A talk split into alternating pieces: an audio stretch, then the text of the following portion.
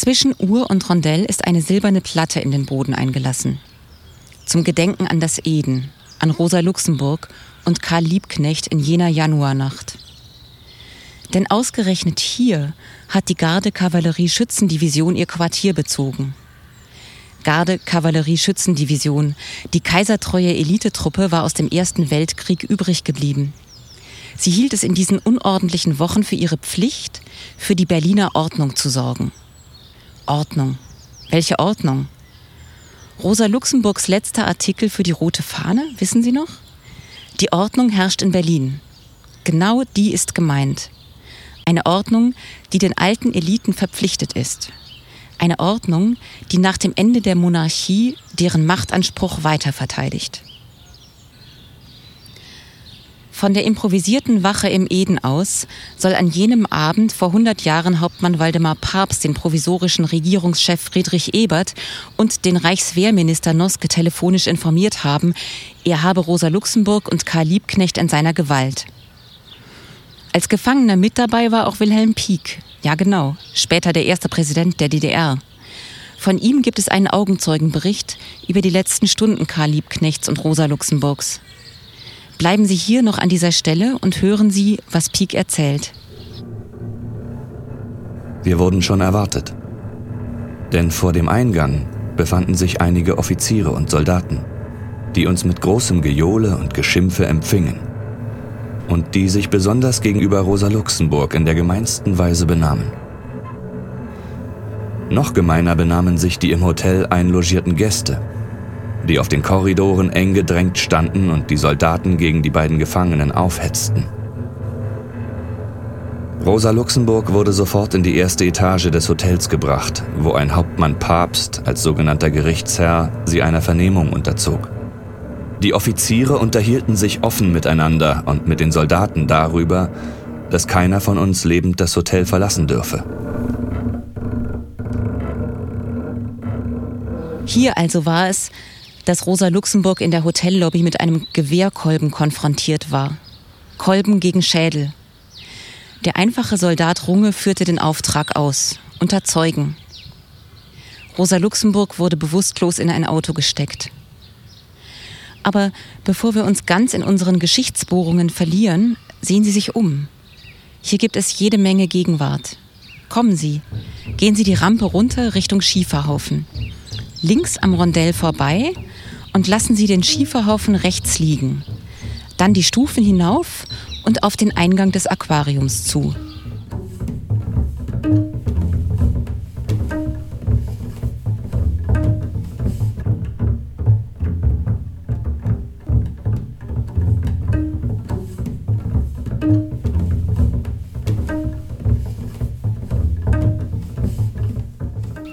Neben dem Eingang steht ein Granitblock im Beet mit der Aufschrift Olof Palme Platz. Hier bleiben wir einen Moment. Noch einen langen, lauten Moment und vergewissern uns der Dinge um uns herum.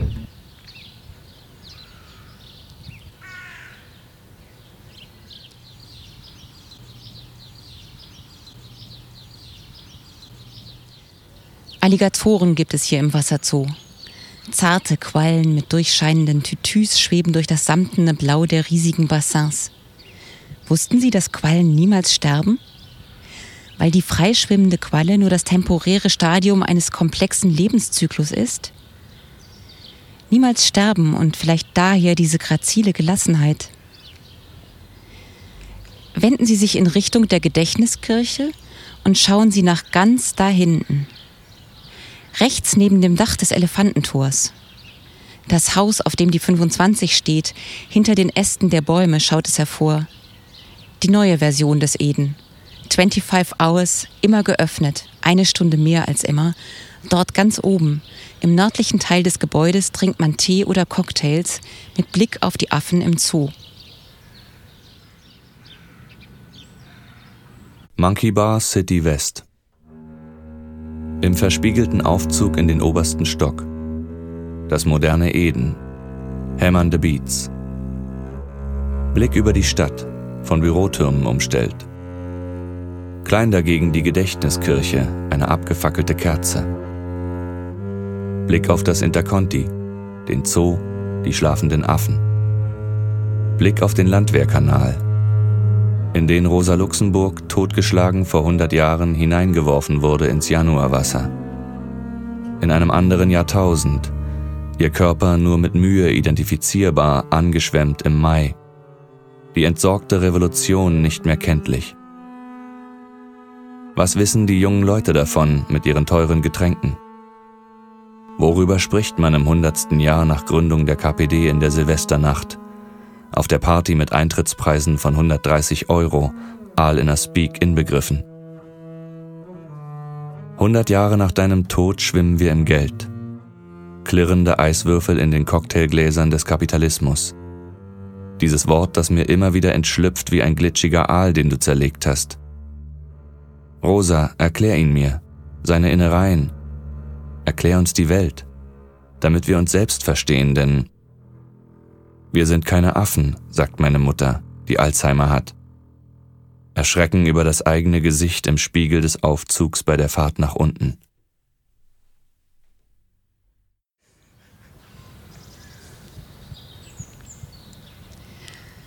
Und nun setzen wir unsere Wanderung fort auf den Spuren Rosa Luxemburgs. Drehen Sie sich um 180 Grad und gehen Sie in die entgegengesetzte Richtung. Den Eingang zum Aquarium lassen wir links und folgen der Budapester Straße.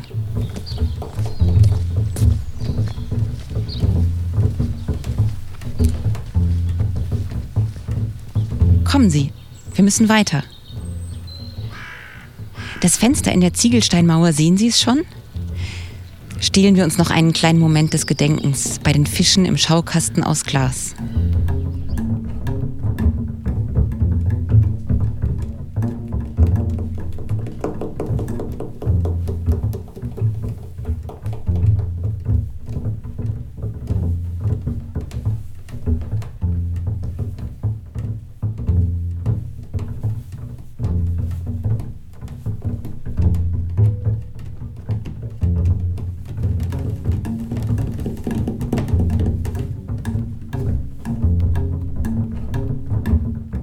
Aquarium gegründet 1913, Hotel Eden zerstört.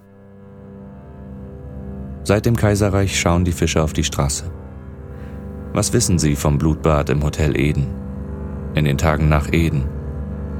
Von der Jagd des Menschen auf den Menschen? Im Schaufenster zum Paradies, in dem wir uns spiegeln, schweigen die Fische.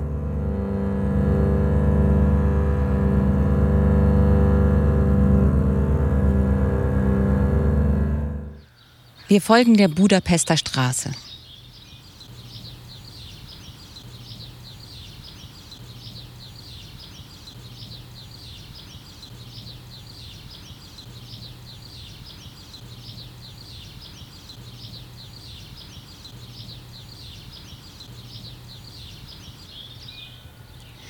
Hier raste das Auto mit der schon stillen Rosa Luxemburg als kostbarer Ladung entlang. Wir betreten die Ladenzeile, 1960 fertiggestellt, Neuanlage der City West, Fenster der freien Welt. Antwort auf das, was drüben war, auf der anderen Seite der Mauer, dort, wo Rosa Luxemburg in guter Erinnerung behalten wurde. Eine Erinnerung, die der herrschenden Partei, der SED, nutzen sollte. Der Rosa Luxemburg reichen wir die Hand spiegeln sie sich in den Auslagen.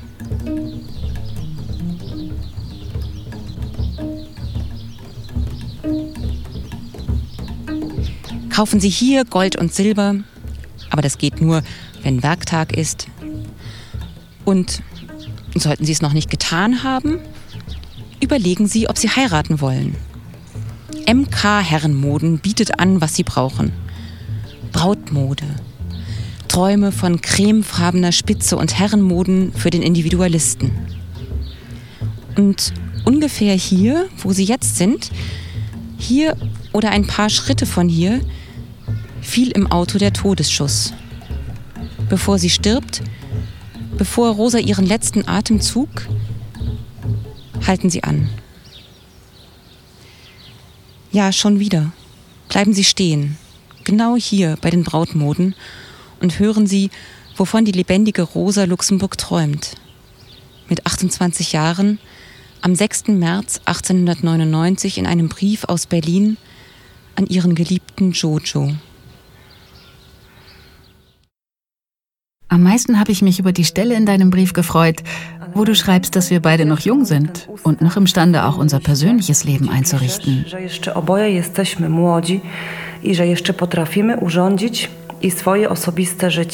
Ach, Jojo. Ach, Jojo Złoty. Goldener, würdest du doch dieses Versprechen halten? Żebyś ty tę obietnicę wykonał. Eine kleine Wohnung für uns, unsere eigenen Möbel, unsere Bibliothek, stille und regelmäßige Arbeit, gemeinsame Spaziergänge, von Zeit zu Zeit eine Oper, ein kleiner, sehr kleiner Kreis von Bekannten, die man manchmal zum Abendessen einlädt. Jeden Sommer für einen Monat aufs Land fahren, aber das dann ganz ohne Arbeit. Und vielleicht noch so ein kleines, ganz winziges Baby? Wird es nie sein dürfen? Ach, Jojo, werde ich niemals ein Kinder haben? Aber wir werden nie mehr miteinander streiten bei uns daheim, nicht wahr? Nur, weißt du, was mich ängstigt? Ich fühle mich schon etwas alt. Und ich bin schon hässlich. Du wirst eine hässliche Frau haben, wenn du mit mir Arm in Arm durch den Tiergarten spazieren wirst.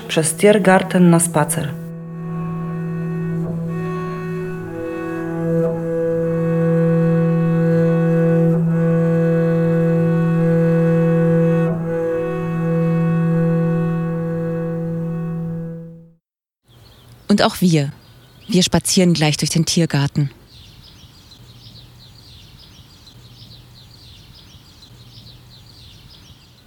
Kommen Sie. Schauen Sie in das Schaufenster des Antiquitätenhändlers. Das dritte Tischchen von links. Von einem älteren Herrn hat der Antiquar eine Sammlung Porzellanvögel gekauft. Die Vögel gehen gut, sagt er, verkaufen sich nach USA und China. Wenn Sie Glück haben, hat Rosa Luxemburg ihre Blaumeise noch. Gelbe Brust und blauer Rücken. Können Sie sie entdecken? Zwie Zwie sollte auf Rosa Luxemburgs Grabstein stehen. Nicht die Toten mahnen uns und nicht Rosa Luxemburg ermordet am 15. Januar 1919, sondern Zwie Zwie. Haben Sie das gewusst? Der Ruf der Kohlmeise, in der Kälte des Winters kündigt er an, dass der Frühling naht, schreibt Rosa Luxemburg aus dem Gefängnis. Wir gehen weiter. Geradeaus bis ans Ende der Ladenzeile.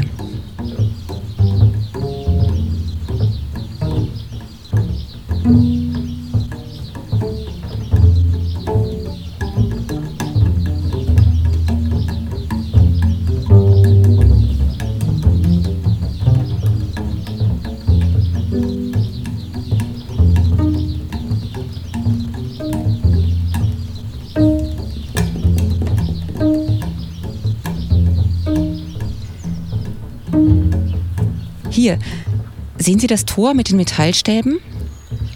Biegen Sie nach links. Wir nehmen eine Abkürzung zum Landwehrkanal, weg von der lauten Straße und gemächlich an der Mauer des Zoologischen Gartens entlang, zwischen Zoo und Big Data, dicht an dicht mit dem Hotel Intercontinental. Das Auto mit Rosa Luxemburgs Leichnam fuhr geradeaus bis zur Brücke über den Landwehrkanal und wir gehen hin zum Wasser. Sie muss schwimmen, die Sau. Das soll die Parole der Soldaten gewesen sein, die im Eden Hotel auf Rosa Luxemburg gewartet hatten. Pogromstimmung. Aber riechen Sie das?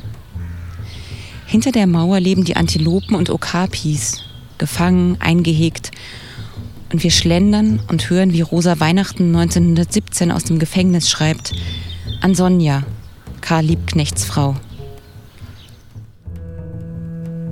Es ist mein drittes Weihnachten im Kittchen. Aber nehmen Sie es ja nicht tragisch. Ich bin so ruhig und heiter wie immer. Gestern lag ich lange wach. Ich kann jetzt nie vor 1 Uhr einschlafen, muss aber schon um 10 ins Bett. Dann träume ich Verschiedenes im Dunkeln. Gestern dachte ich also, wie merkwürdig das ist, dass ich ständig in einem freudigen Rausch lebe, ohne jeden besonderen Grund. So liege ich zum Beispiel hier in der dunklen Zelle auf einer steinharten Matratze. Um mich im Hause herrscht die übliche Kirchhofstille. Man kommt sich vor wie im Grabe. Vom Fenster her zeichnet sich auf der Decke der Reflex der Laterne, die vor dem Gefängnis die ganze Nacht brennt. Von Zeit zu Zeit hört man nur ganz dumpf das ferne Rattern eines vorbeigehenden Eisenbahnzuges oder ganz in der Nähe, unter den Fenstern, das Räuspern der Schildwache, die in ihren schweren Stiefeln ein paar Schritte langsam macht, um die steifen Beine zu bewegen.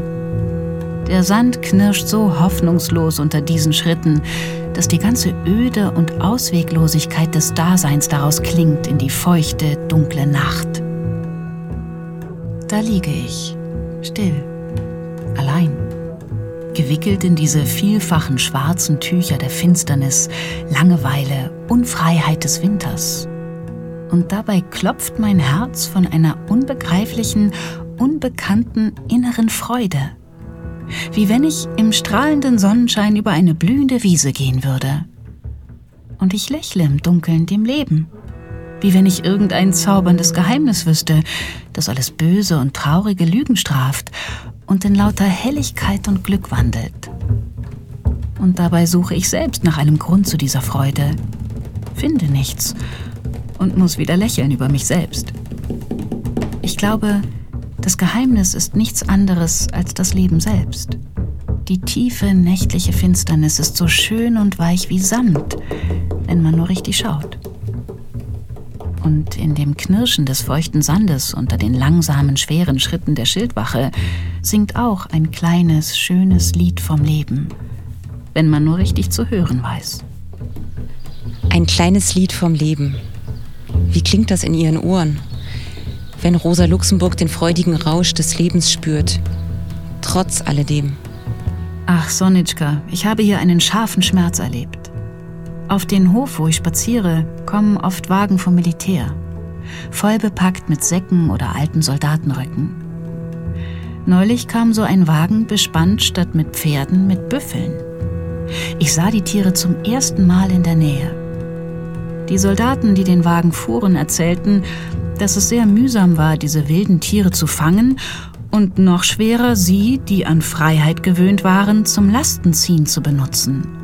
Sie wurden furchtbar geprügelt, bis sie begreifen lernten, dass sie den Krieg verloren hatten. Vor einigen Tagen kam also ein Wagen mit Säcken hereingefahren. Die Last war so hoch aufgetürmt, dass die Büffel nicht über die Schwelle der Toreinfahrt konnten. Der begleitende Soldat, ein brutaler Kerl, fing an, derart auf die Tiere mit dem dicken Ende des Peitschenstiels loszuschlagen, dass die Aufseherin ihn empört zur Rede stellte, ob er denn kein Mitleid mit den Tieren hätte. Mit uns Menschen hat auch niemand Mitleid, antwortete er mit bösem Lächeln und hieb noch kräftiger ein. Die Tiere zogen schließlich an und kamen über den Berg, aber eines blutete. Sonitschka, die Büffelhaut ist sprichwörtlich an Dicke und Zähigkeit, und die war zerrissen. Die Tiere standen dann beim Abladen ganz still, erschöpft, und eins, das, welches blutete, schaute dabei vor sich hin, Sonitschka, mit einem Ausdruck in dem schwarzen Gesicht und den schwarzen, sanften Augen wie ein verweintes Kind. Ich stand davor und das Tier blickte mich an. Mir rannen die Tränen herunter. Es waren seine Tränen. Man kann um den liebsten Bruder nicht schmerzlicher zucken, als ich in meiner Ohnmacht um dieses stumme Leid zuckte. Wie weit, wie unerreichbar, verloren die schönen, freien, saftig grünen Weiden Rumäniens. Oh, mein armer Büffel, mein armer, geliebter Bruder. Wir stehen hier beide ohnmächtig und stumm und sind nur eins in Schmerz, in Ohnmacht, in Sehnsucht. Sonjuschka, seien Sie trotz alledem ruhig und heiter. So ist das Leben. Und so muss man es nehmen. Tapfer, unverzagt und lächelnd, trotz alledem.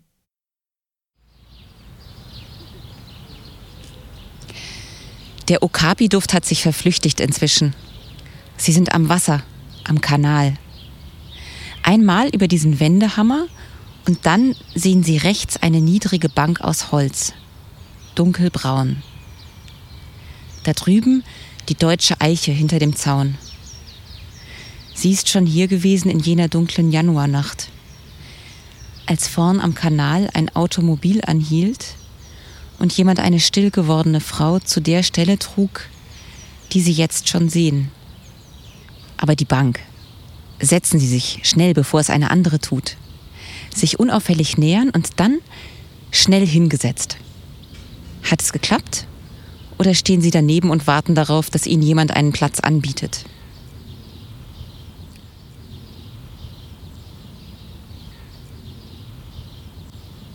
Ruhe, ankommen. Einen Moment noch.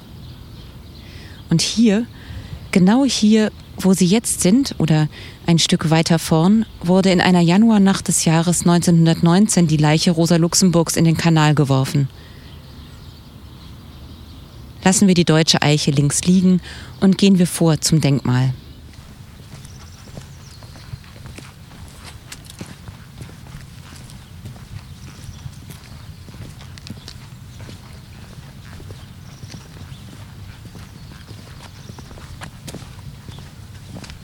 Das Denkmal, das das Architektenpaar Ralf Schüler und Ursulina Schüler-Witte gespendet hat. Die beiden wurden in den 80er Jahren beauftragt, die Doppelbrücke über den Kanal neu zu bauen. Zu Rosa Luxemburgs Zeit hieß die Brücke Lichtensteinbrücke. Erst 2012 erhielt ihr frei zugänglicher Teil den neuen Namen. Rosa Luxemburg Steg. Fast 30 Jahre hat die Geschichtswerkstatt darum gekämpft. Das Denkmal wurde 1987 im kleinen Kreis eingeweiht, denn das Architektenpaar, die Stifter, waren zuvor bedroht worden. Das Gedenken an die beiden Ermordeten, die Aufarbeitung der Tat, das alles noch immer aufgeladen, höchst umstritten. Luxemburg und Liebknecht galten über Jahrzehnte als Staatsfeinde. Warum eigentlich? War oder ist es falsch, was sie forderten? Eine andere, eine solidarische Gesellschaft? Was meinen Sie? Ja, Sie. Betrachten Sie das Denkmal.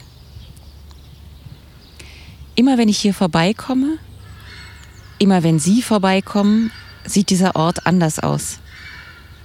Eine Blume abgelegt, ein Graffiti aufgesprüht, ein Graffiti weggewischt, Kommentare von rechts, von links. Was finden Sie heute vor? Schauen Sie, hören Sie, lauschen Sie.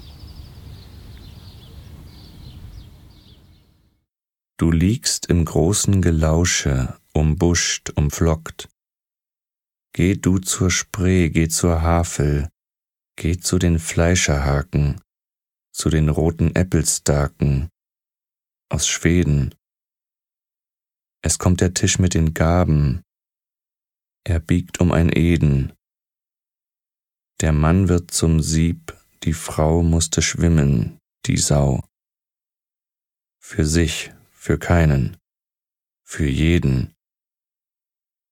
Der Landwehrkanal wird nicht rauschen.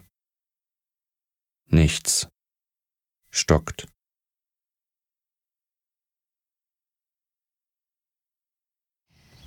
Das berühmte Celan-Gedicht.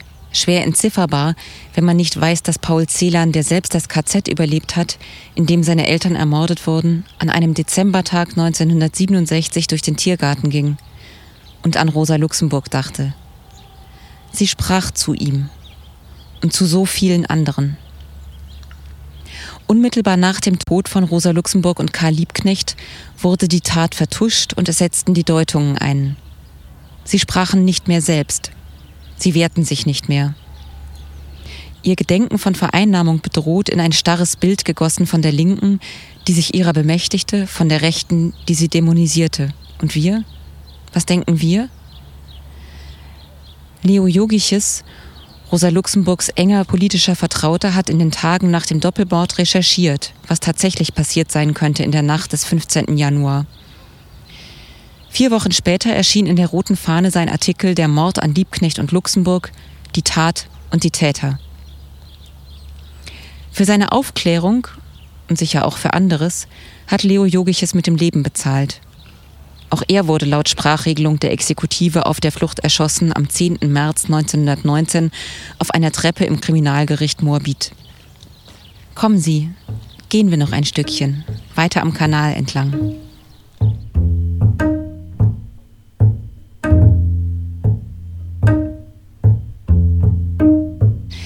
Fließrichtung, auch wenn es nicht aussieht, als ob es fließt. Hier entlang, unter der Brücke durch, den Kanal zur Rechten, die Tiergehege zur Linken.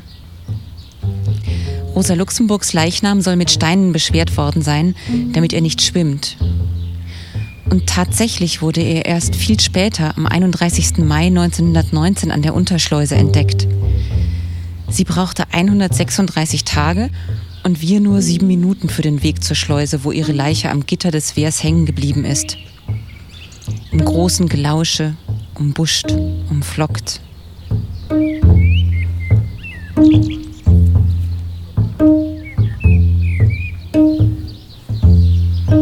Am 25. Januar 1919 wurden die Gefallenen aus den Januarkämpfen auf dem Friedhof Friedrichsfelde beigesetzt. Der leere Sarg Rosa Luxemburgs. Der Trauerzug von der Innenstadt zum Friedhof muss eindrucksvoll gewesen sein.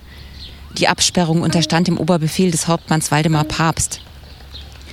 In der Biografie der Luxemburg-Freundin Mathilde Jakob schreibt der Berliner Feuilletonist Heinz Knobloch, dass Hauptmann Papst noch ein langes Leben beschieden war, in dem er unter anderem am Kapp-Putsch beteiligt war, an der Rheinmetall Borsig, dass er unter Hitler als Major gedient hat. Erst 1962 äußert er sich über seine Rolle bei der Verhaftung der Revolutionäre. Ich nahm damals, Januar 1919, an der KPD-Versammlung teil, auf der Karl Liebknecht und Rosa Luxemburg sprachen. Ich gewann den Eindruck, die beiden seien die geistigen Führer der Revolution und ich beschloss, sie umbringen zu lassen. Auf meinen Befehl wurden die beiden aufgegriffen. Man musste den Entschluss fassen, vom Rechtsstandpunkt abzuweichen. Dieser Beschluss zur Beseitigung der beiden ist mir nicht leicht gefallen. Ich vertrete auch weiterhin die Auffassung, dass dieser Entschluss auch vom moralisch-theologischen Gesichtspunkt durchaus vertretbar ist.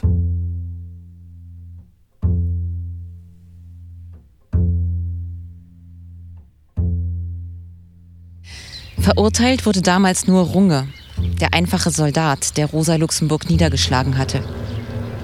Der Mann mit dem niedrigsten Dienstgrad.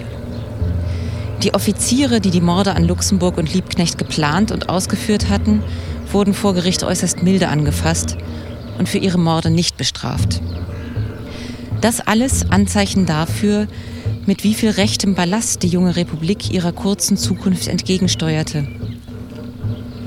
Im Jahr 1969, vor genau 50 Jahren, ordnet der Schriftsteller Sebastian Hafner den Mord an Luxemburg und Liebknecht in die deutsche Geschichte des letzten Jahrhunderts ein. In seinen Augen ist und bleibt er bedeutsam als Auftakt zu weiteren Morden, in denen, wie Waldemar Papst es sagte, vom Rechtsstandpunkt abgewichen wurde. Es war der Auftakt zu den tausendfachen Morden in den folgenden Monaten der Noske-Zeit, zu den millionenfachen Morden in den folgenden Jahrzehnten der Hitlerzeit. Es war das Startzeichen für alle anderen. Und gerade er ist immer noch uneingestanden, immer noch ungesühnt und immer noch unbereut. Deswegen schreit er immer noch zum deutschen Himmel. Deswegen schickt er immer noch sein sengendes Licht in die deutsche Gegenwart wie ein tödlicher Laserstrahl. Und 100 Jahre später haben wir, Sie und ich, Rosa Luxemburg gesucht und ein paar kleine Puzzleteile gefunden auf unserem Weg. Die Blaumeise und der Büffel Rosa Luxemburgs Idee von Demokratie und Diktatur, die Mühen und das Chaos der Revolution,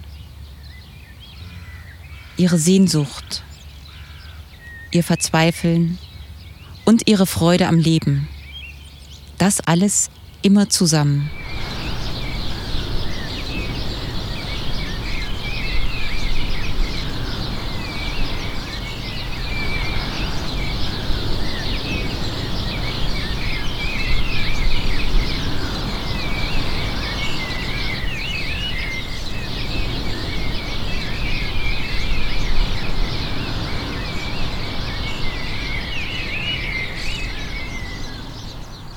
Finde eigentlich insgesamt ihren Hintergrund finde ich sehr spannend, wie sie dann doch aus eher, also wie sie sich den Weg, also sie hat ja einen sehr, sehr schwierigen Weg zu dem, was sie dann geworden ist.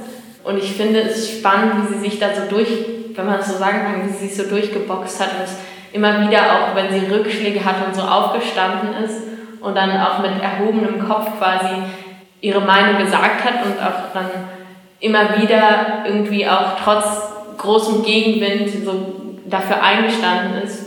Das finde ich einfach total inspirierend und auch so ein, hat schon ein gewisses, also für mich auch so ein gewisses Vorbild, dass man sich einfach durch so Gegenstimmen und so seinen, seinen Mut nicht nehmen lässt, die Meinung zu sagen und so. Und das finde ich ist so für mich ein, ein Leitmotiv von Rosa Luxemburg gewesen, dass sie halt wirklich ihre Meinung gesagt hat, trotz halt Schwierigkeiten, die sie hatte.